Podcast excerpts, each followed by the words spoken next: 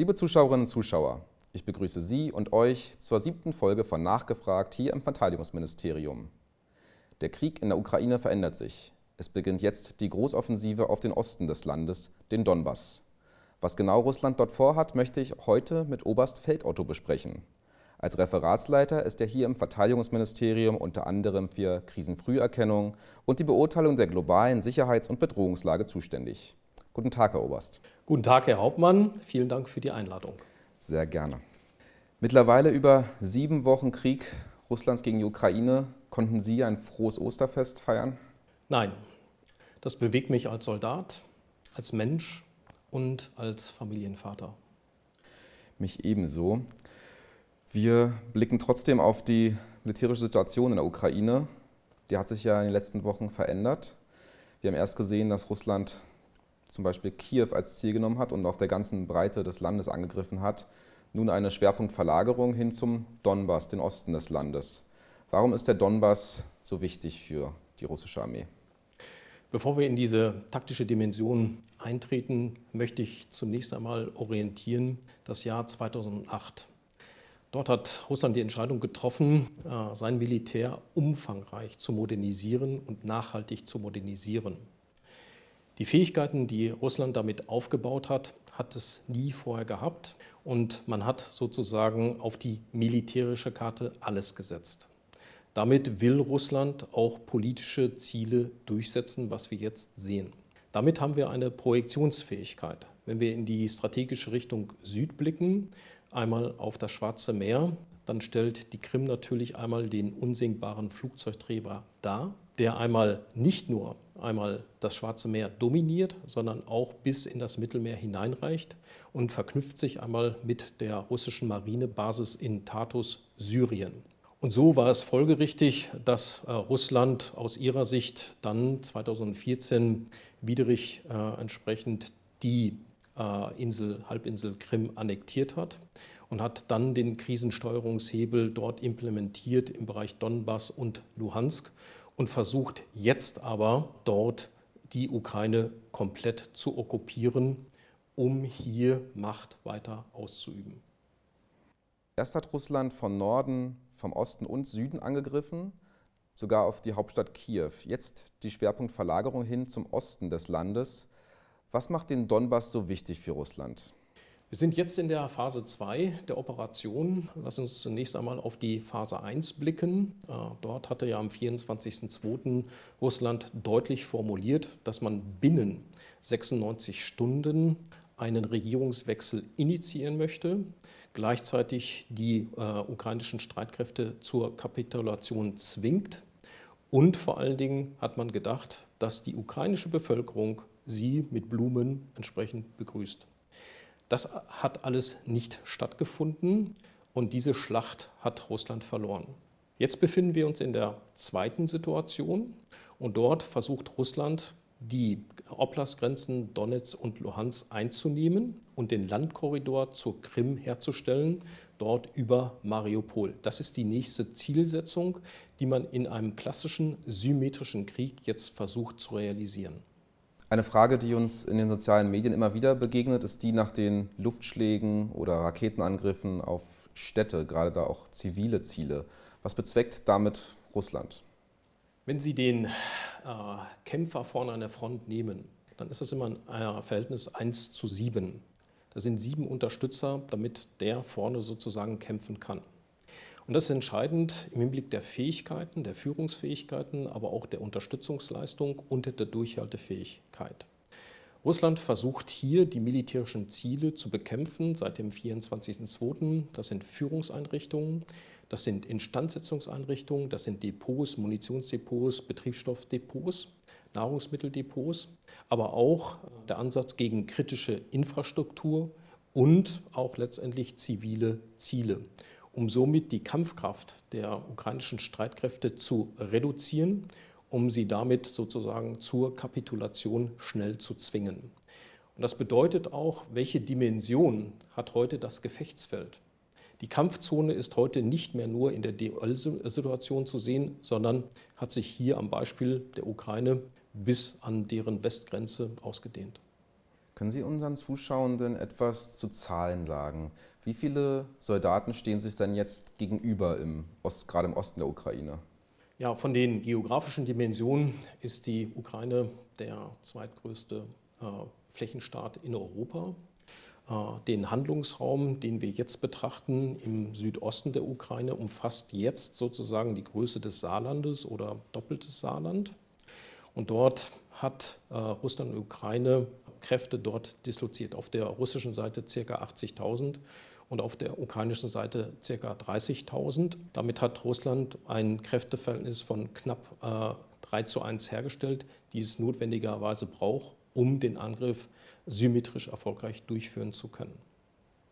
Wenn wir in die sozialen Medien schauen, gerade so Telegram und Co., sehen wir vor allem den Krieg am Boden, Kampfpanzer, Schützenpanzer. Welche Rolle spielt denn der Kampf der verbundenen Waffen in der Ukraine? Was ist die Rolle von Luftwaffe, von Marine in diesem Krieg? Ja, zunächst einmal in der Dimension Landkrieg. Äh, dort haben wir geografisch ein Steppengebiet, äh, wo man klassisch eigentlich Kampf, äh, Kampfpanzer, Schützenpanzer einsetzen kann. Wir nennen das Kampf der verbundenen Waffen. Das ist sozusagen der Mix von vielen Waffen, angefangen von einer Handwaffe bis letztendlich zu Artilleriegeschützen, geht über Maschinenkanonen etc., die auf unterschiedliche Distanzen dort eingesetzt werden. Das heißt also von der Kampfentfernung einer Handwaffe 300 Meter bis dann über viele, viele Kilometer. Dieser Kampf der verbundenen Waffen verknüpft sich natürlich mit den anderen Dimensionen. Und dieser Kampf wird ja nicht nur auf wenige hundert Meter geführt, sondern über viele Kilometer, damit man alle Möglichkeiten dort schon im Ansatz erkennt und teilweise auch, wenn Kräfte auf dem Marsch sind, vorzeitig auch zerschlagen kann. Das haben wir in der ersten Phase des Ukraine-Konflikts gesehen, wie die Marschkolonnen angegriffen worden sind in entsprechenden kleinen Ansätzen der ukrainischen Streitkräfte, Trupp- bzw. Zugebene das ist wichtig, dass man diese Verteidigung dynamisch führen kann.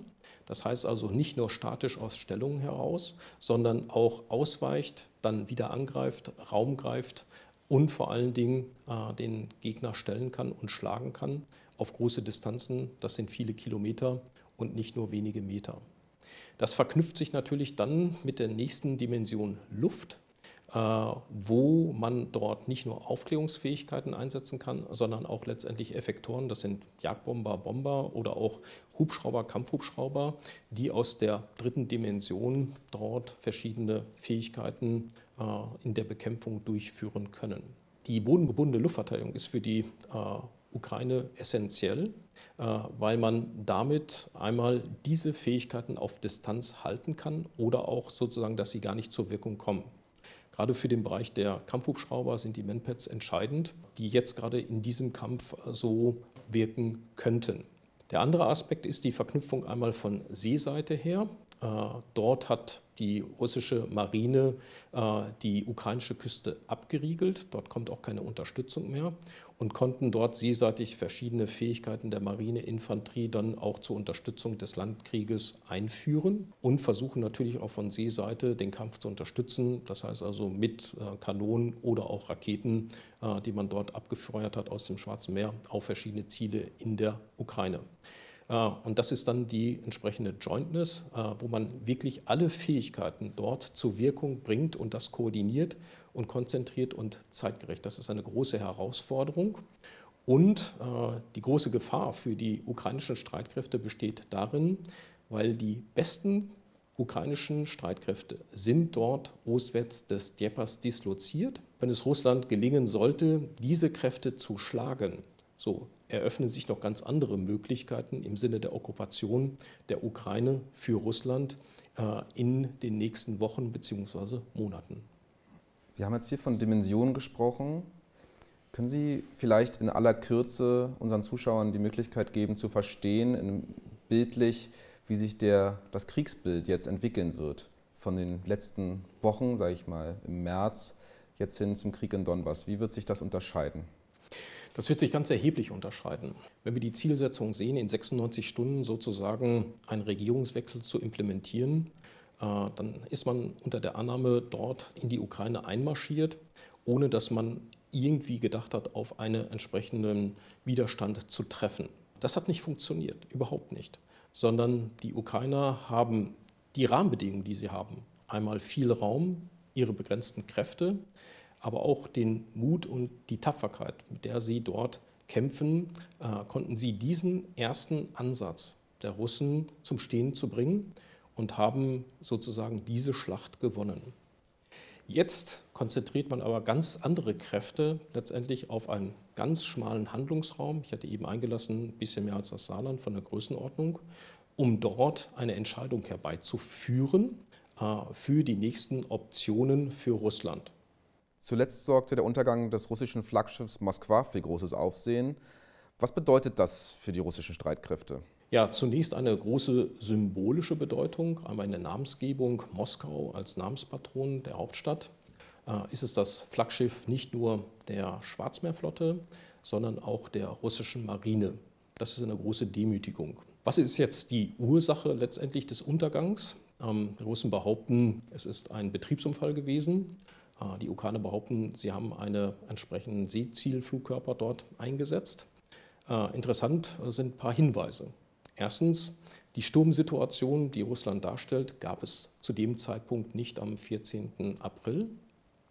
Der zweite Punkt ist, äh, dass die jetzt restlichen Schiffe der russischen Schwarzmeerflotte doch erheblich auf Distanz zur ukrainischen Küste gegangen sind, was auch nochmal ein Hinweis ist, dass es vielleicht kein Betriebsunfall gewesen ist. Große Einschränkungen sehen wir nicht. Es war zwar das Führungsschiff letztendlich der Schwarzmeerflotte, aber Russland hat entsprechende Redundanzen. Und der zweite Punkt ist im Sinne der seemännischen Fähigkeiten, da sind die Russen Profis äh, und äh, das zweifelt dann auch an diesem Betriebsunfall. Herr Oberst, Sie sind ja hier im Haus zuständig für die Einschätzung der militärischen Bedrohungslage.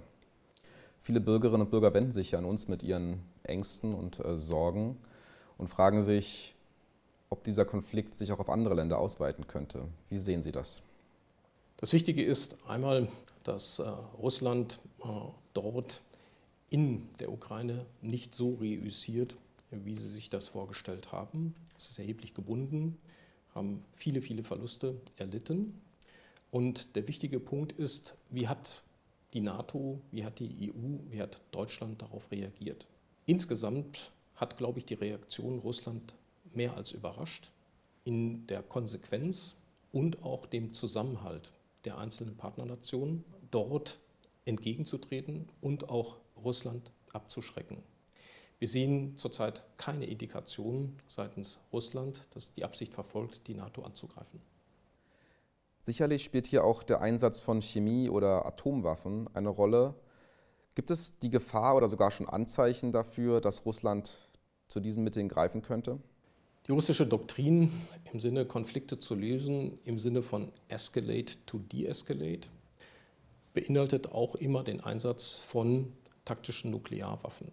Und der Unterschied letztendlich in der großen Bandbreite von Nuklearwaffen ist einmal, dass es strategische Nuklearwaffen gibt, die zur Zweitschlagsfähigkeit befähigen, im Sinne von Abschreckung, aber auch der Einsatz von taktischen Nuklearwaffen, äh, die, ist aber zeitlich, räumlich begrenzt zur Wirkung gebracht werden. Unabhängig davon wäre der Einsatz von Nuklearwaffen dort seitens der Russen ein absoluter Gamechanger, weil das haben wir in der Vergangenheit äh, weltweit nie gesehen. Wenn sie es einsetzen würden, würden sie das sozusagen zum Erzwingen der Kapitulation der ukrainischen Streitkräfte einsetzen und würden das gegebenenfalls auch nochmal äh, als sozusagen Probedetonation in einem unbewohnten russischen Gebiet durchführen, bevor sie es dann gegebenenfalls auf ukrainischem Territorium einsetzen würden. Im Hinblick auf die Einsatzwahrscheinlichkeit würde ich äh, sagen, wir können es nicht ausschließen. Zum Schluss aber vielleicht noch mal ein Blick zurück, ein paar Wochen, Monate. Sie betrachten ja die Bedrohungssituation schon länger, viele, viele Monate. Haben Sie das nicht alles kommen sehen, wie sich das jetzt entwickelt? Die, den Aufbau und den, die Fähigkeiten der russischen Streitkräfte haben wir über viele Jahre sehr genau verfolgt. Nicht nur national, sondern auch im Verbund der EU, aber auch im Verbund mit unseren NATO-Partnern und haben sehr deutlich festgestellt, dass es hier nicht nur ein kleiner Fähigkeitszuwachs gewesen ist, sondern ein immenser Fähigkeitszuwachs. Russland hat alles auf eine Karte gesetzt und Potenziale aufgebaut. Das hat es eingesetzt in Georgien, einmal auf der Krim, dann in Syrien oder auch in Afrika. Und man hat darauf reagiert. Im Hinblick auf die Fähigkeiten, als Beispiel die Bedrohungskulisse, die man angesetzt hat seitens Russland gegenüber der Ukraine im 2021, im zweiten Quartal oder auch dann äh, im Zuge der strategischen Großübung West, Zapat 21, äh, im Bereich äh, September, haben wir sehr deutlich gesehen, wie viele Fähigkeiten dort orchestriert werden. Russland hat zu dem Zeitpunkt selbst zugegeben, im Zuge der Übung Zapat 21, dass dort 200.000 Sicherheitskräfte entsprechend eingesetzt worden sind. Eine Zahl, die mit NATO-Übungen niemals erreicht worden ist. Und diese Potenziale müssen sie ausgleichen. Im Hinblick auf die Eintrittswahrscheinlichkeit einer möglichen äh, militärischen Lösung äh, seitens Russland in der Ukraine-Krise äh, ist natürlich die Eintrittswahrscheinlichkeit im letzten Jahr erheblich äh, dort gestiegen. Nur wir dürfen eins nicht vergessen, Russland hat ja letztendlich die Weltbevölkerung weiter belogen, äh, bevor sie dann militärisch aktiv geworden ist. Wir haben die Eintrittswahrscheinlichkeit einer möglichen Okkupation dort kommuniziert und man hat auf politischer Seite natürlich alles versucht, um das genau zu verhindern. Vielen Dank, Herr Oberst. Und auch Ihnen vielen Dank fürs Zuschauen und bis zur nächsten Folge von Nachgefragt. you